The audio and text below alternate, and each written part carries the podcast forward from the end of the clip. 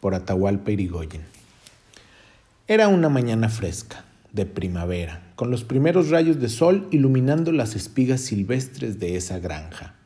Ahí vivía don Jacinto, y don Jacinto tenía un jardín que amaba y atendía con gran entrega. Regaba sus plantas, removía la tierra, echaba el abono, podaba los árboles, limpiaba las hojas y hacía todo lo que se necesitara para que la vida estuviera presente en ese espacio, floreciendo y creciendo. Las plantas de ese jardín eran felices con los cuidados de don Jacinto.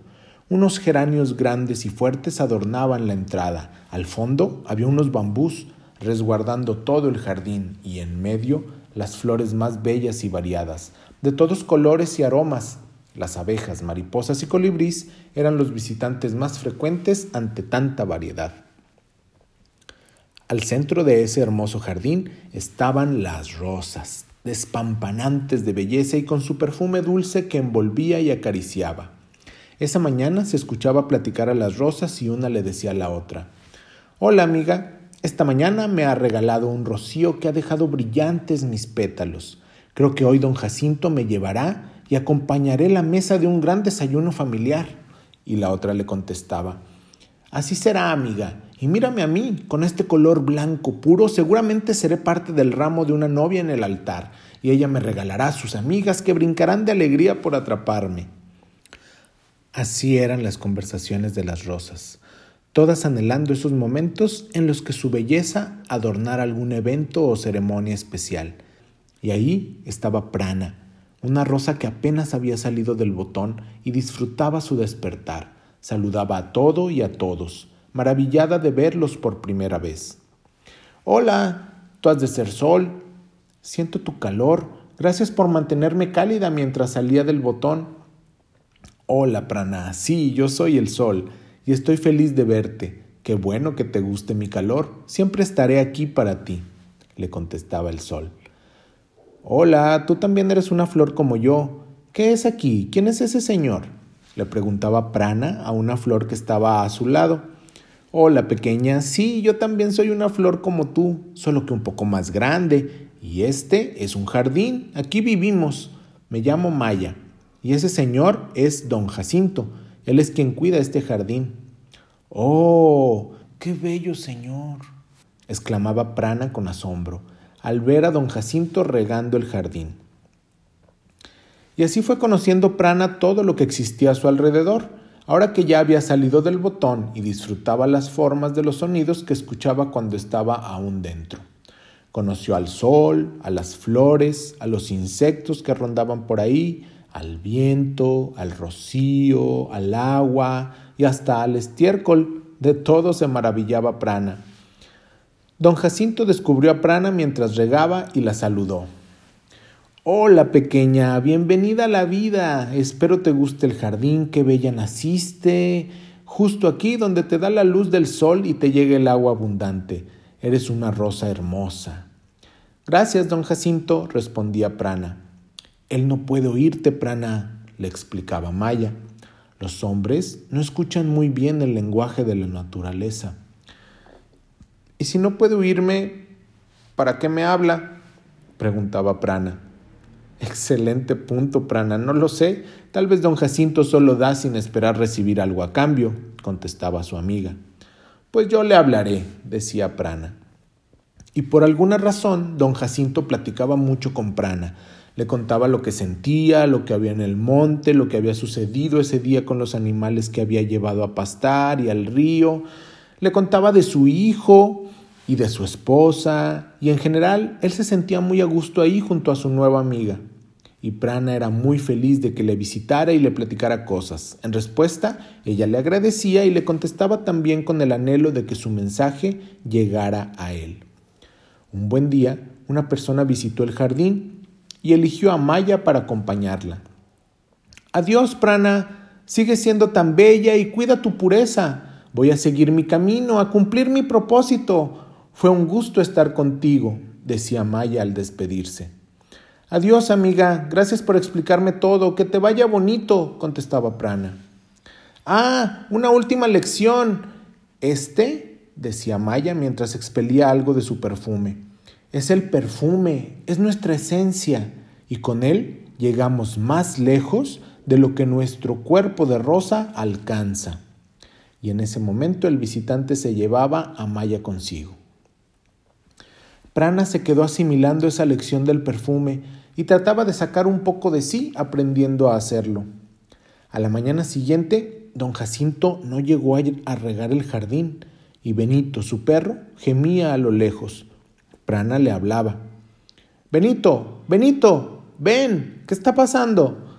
Y Benito llegó al jardín algo agitado para avisar lo que sucedía.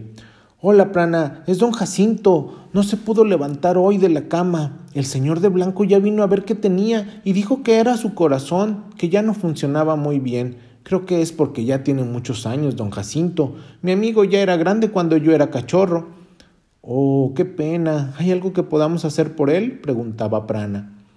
Pues yo solo sé acompañar, así que eso haré por él. Te aviso si pasa cualquier cosa, contestó Benito y se fue de nuevo al lado de su amo. Prana se quedó pensando en qué podía hacer y se decía a sí misma, ¿qué puedo hacer? Tal vez Maya sabría qué hacer, ella siempre sabía todo. En eso recordó la última lección que le dejó su amiga, vio hacia el cuarto donde dormía don Jacinto y notó que la ventana estaba entreabierta.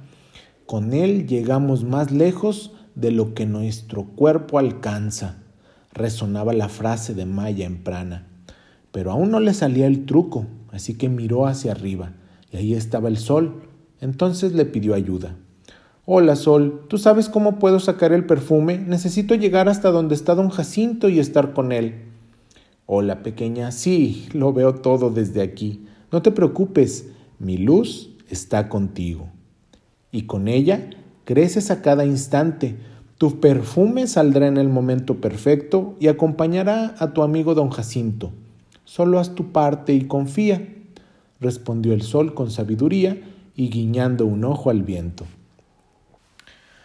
Prana intentó todo el día sacar su perfume y llegar a su amigo, hasta que llegó la noche y cansada durmió un poco.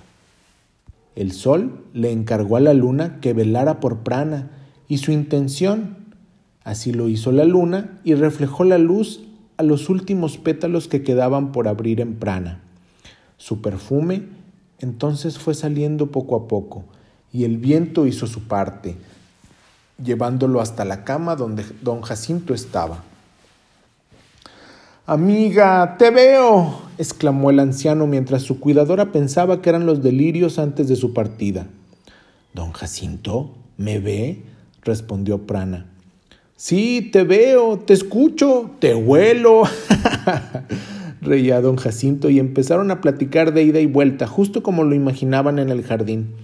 Qué gusto verlo reír, don Jacinto. ¿Qué está pasando? ¿Cómo está? Estoy bien, pequeña. Parece que mi hora llegó.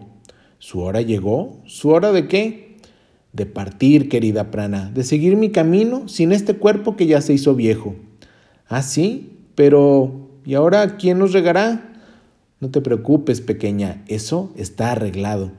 De todos modos, gracias por venir a visitarme, por escucharme y por hablarme, pues aunque mis oídos no te escuchaban, mi corazón sí, y por eso seguía contándote mis cosas. Lo necesitaba para emprender este viaje, para ir ligero y libre. ¿Como un perfume? Exactamente así, mi hermosa, como un perfume. Pues es un placer para mí, don Jacinto, venir con usted. Después de todos los cuidados que nos da todas las plantas en el jardín, es lo menos que podía hacer. lo menos no, mi pequeña. Es justo lo que debía ser, lo que es. Siempre es así. Parece que ya me llaman de arriba. Es hora de dejar este cuerpo. Qué bien que descubriste cómo sacar tu perfume. Es la mejor despedida que puede desear un hombre de la tierra. Gracias. Adiós, Prana. Nos vemos pronto. Adiós, don Jacinto. Buen viaje.